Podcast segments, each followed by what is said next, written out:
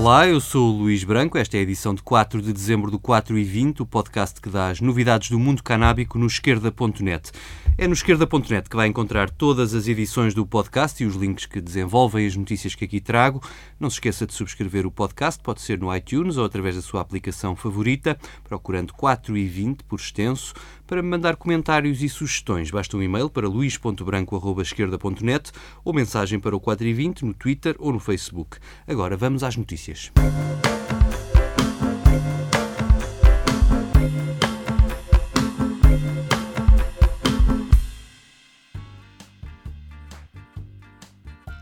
É já na próxima segunda-feira que o Bloco de Esquerda organiza uma audição pública sobre a legalização da cannabis, dia 11 de dezembro, pelas 17 horas, no Centro de Acolhimento ao Cidadão, na Assembleia da República.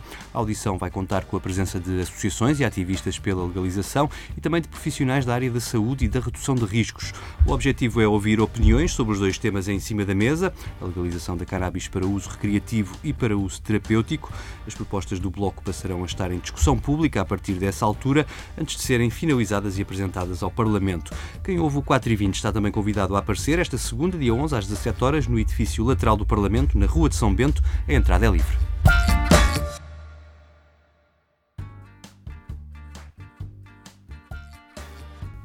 Quem esteve há uns anos na última audição pública que o Bloco promoveu no Parlamento sobre a cannabis foi Martin Barriuso, do Clube Social PANAG, do País Basco.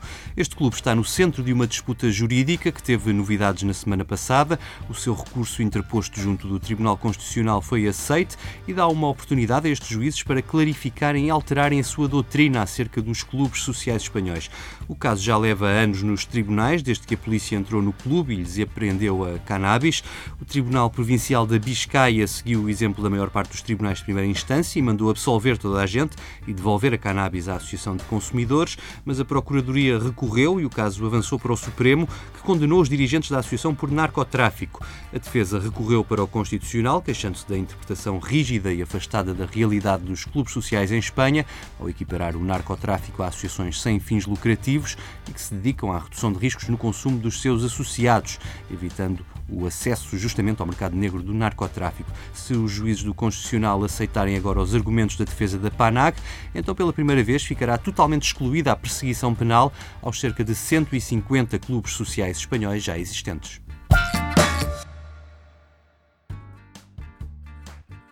No Canadá, a semana passada trouxe novidades no processo legislativo da legalização.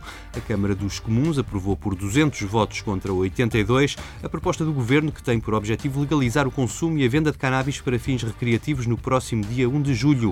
Mas os deputados conservadores ainda não desistiram de adiar por um ano o início da legalização e prometem bloqueá-la no Senado, que ainda tem de dar luz verde a esta proposta. A razão invocada é que as províncias precisam de mais tempo para estarem preparadas. Esta lei federal impulsionada pelo chefe de governo Justin Trudeau, dá às 10 províncias canadianas total autonomia para criarem o seu próprio quadro legal e regulamentar desde os impostos às entidades com autorização para vender, passando pelas penalizações à venda ilegal. E algumas têm-se queixado que não há tempo suficiente para pôr tudo em marcha. Trudeau diz que é melhor legalizar depressa do que ter o mercado negro a alimentar-se do negócio. A opinião pública está dividida nas sondagens. Uma publicada agora pelo Toronto Sun diz que a maioria do eleitorado conservador quer o adiamento, enquanto o eleitorado dos liberais e de outros partidos querem ver a cannabis legalizada a 1 de julho. A bola vai passar para o Senado e o 4 e 20 cá estará para acompanhar o processo, desde que é o segundo país do mundo a legalizar a venda de cannabis para uso recreativo.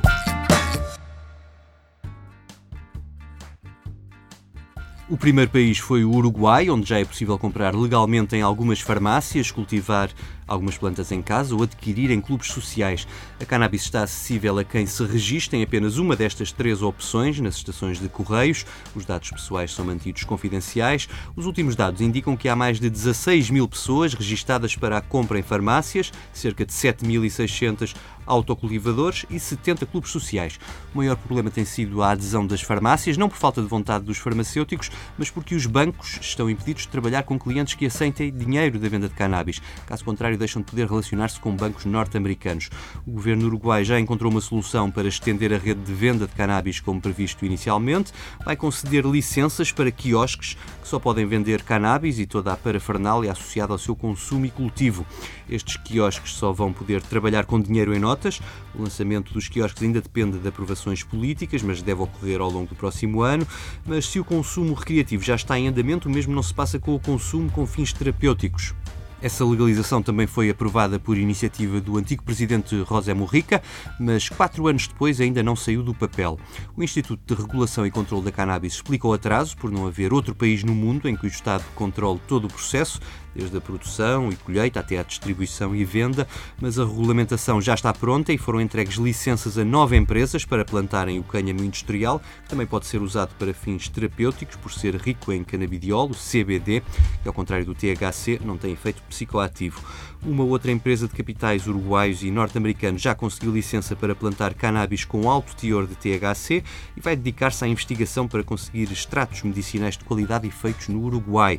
A primeira e até agora única empresa a conseguir licença para a comercialização da cannabis medicinal vai importá-la da Suíça e espera ter o seu produto a chegar às farmácias ainda este mês de dezembro, a metade do preço que os doentes pagam hoje pelos produtos importados. O Ministério da Saúde uruguaio diz ter promessas de investimento de quase 30 milhões milhões de euros por parte de empresas que apenas esperam que o quadro legal esteja totalmente clarificado. O Uruguai quer competir no mercado da produção da cannabis medicinal com a Colômbia, que já leva algum avanço, e ao mesmo tempo colher os benefícios económicos com a revitalização de zonas rurais que atualmente estão ao abandono e onde algumas daquelas empresas se querem instalar em breve.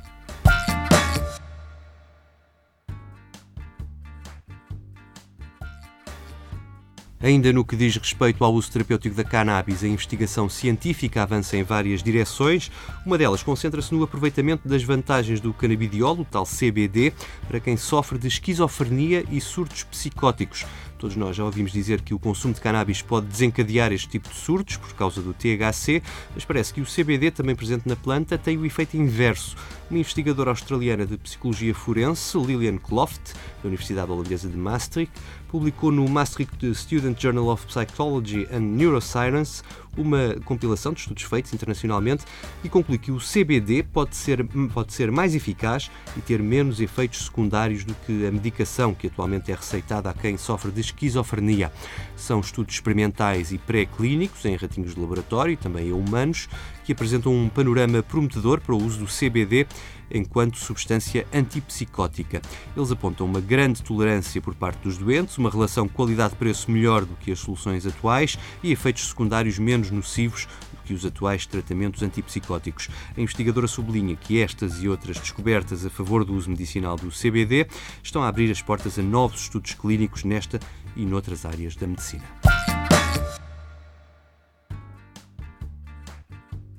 Na antiga República Soviética da Geórgia, o Tribunal Constitucional continua a decidir a favor dos consumidores de cannabis. Já em fevereiro lhe dei conta da luta pela legalização e de uma decisão que na prática descriminalizava o consumo. Desta vez foi o partido da oposição Girchi, que é antiproibicionista, a levar ao tribunal a causa de um cidadão que queria limpar do seu registro criminal as repetidas vezes em que foi apanhado na posse de cannabis. E na semana passada os juízes decidiram que é inconstitucional processar criminalmente alguém por consumo. Esta decisão segue-se a uma outra tomada em julho, em que o Tribunal Constitucional da Geórgia descriminalizou o autocultivo até 150 gramas para uso pessoal.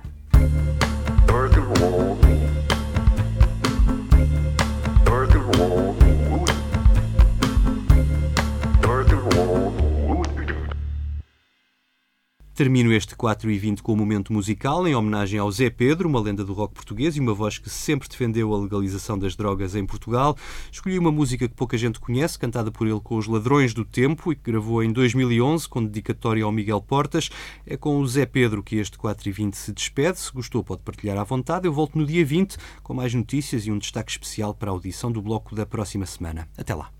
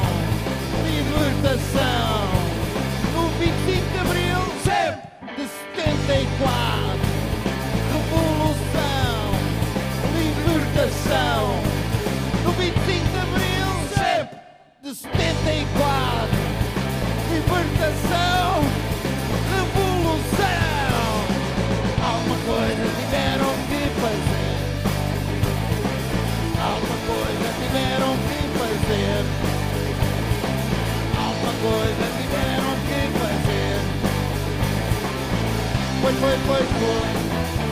Play, play, play, boy. Play, play, play, boy.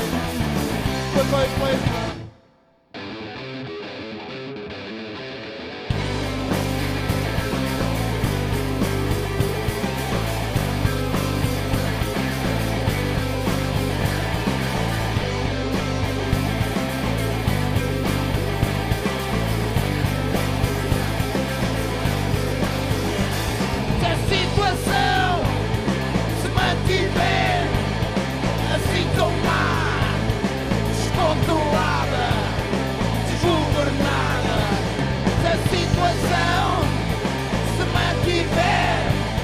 Assim tão má, descontrolada, desgovernada,